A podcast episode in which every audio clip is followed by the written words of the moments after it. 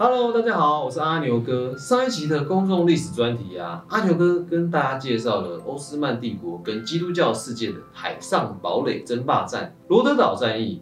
这场清除海贼窝的战役之后啊，被逐出罗德岛的圣约翰骑士团就失去了根据地，无家可归。但即使如此啊，他们还是希望继续向穆斯林发动圣战，夺回耶路撒冷。所以啊，需要一块根据地来重整骑士团。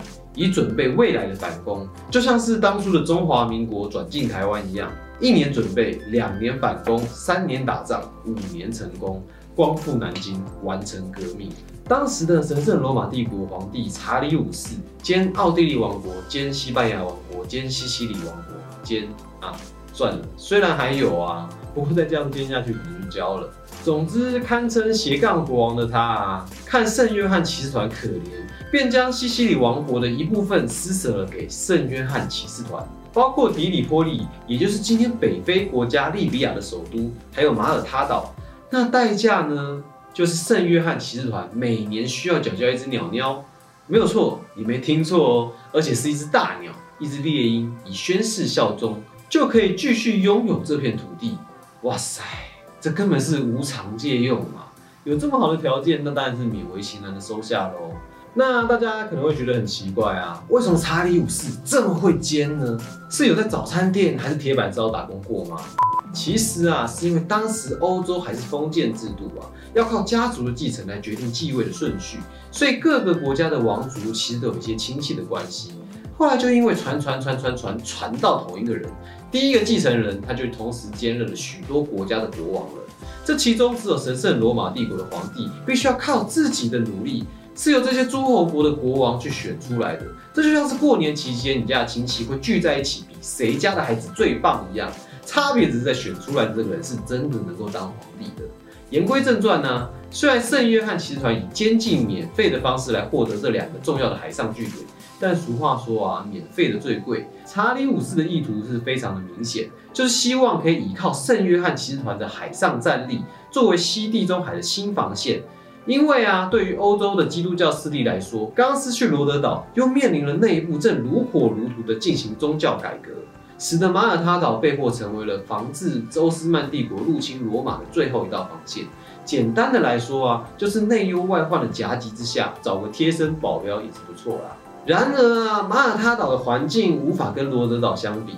马耳他是一个荒芜、干枯而且没有树木的岛屿，环境是相当的严峻啊，只差一颗排球就可以演浩劫重生了。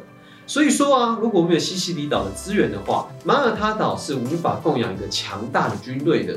因此啊，他们就再次当起了海盗，从此啊，开启了大海时代。好，那我们就来玩一下吧。今天要来玩。大航海时代是原本今天不开台的啊，没有做光了，是去抢劫穆斯林的船只。后来又不生其扰的欧斯曼帝国，终于在一五六五年起兵攻打马耳他岛。可是啊，此时的欧斯曼帝国苏丹苏莱曼大帝已经不是当年带领军队四处远征的年轻苏丹，此时的苏莱曼已经高龄七十岁了。哇，真的是叫你阿妈来，都比他年轻啊！他对手查理五世也早就已经驾崩了。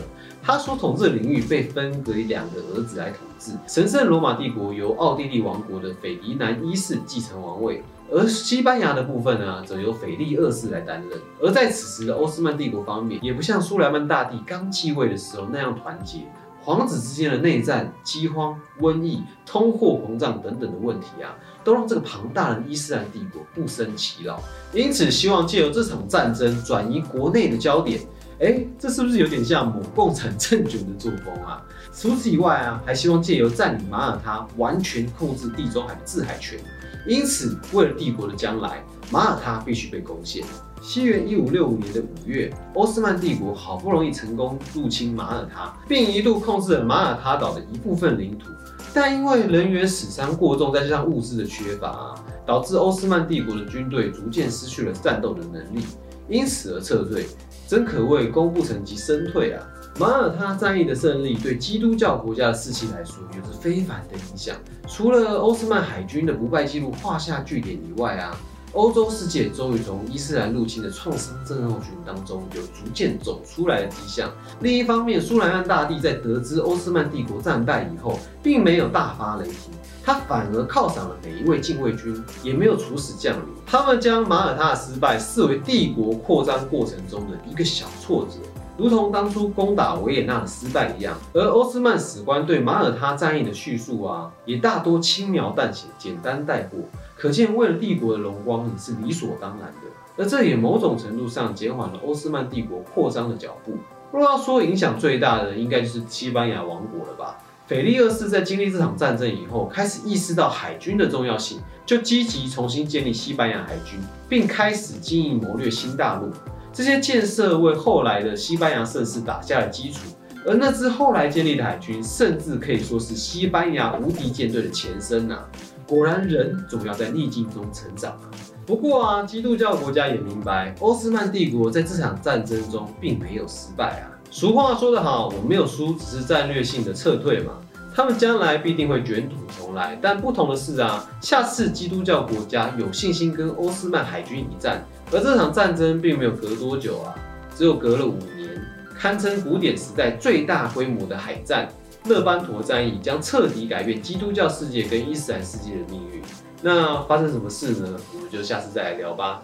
最后啊，我们想邀请大家一起思考两个问题：一，你如何定义国家强盛呢？是国土的大小，还是人民安居乐业呢？或是其他的标准？二，故事中的苏莱曼大帝在面对马耳他的失败。看成帝国扩张过程中的一个小挫折，而西班牙也因着战争意识到海军的重要性，而后才有西班牙无敌舰队的产生。那我们在现实之中，当你遇到失败的时候，你会如何再站起来呢？你有没有什么小秘诀可以跟我们大家分享一下？欢迎你在底下留言跟我们分享你的看法。如果我们有什么不足的地方，也欢迎你帮我们补充说明。那如果你也喜欢我们节目的话，欢迎帮我们点赞、订阅跟分享出去。这里是我的学习笔记，我是阿牛哥，让我们一起透过历史来反思现代吧，一起成为一个 better man。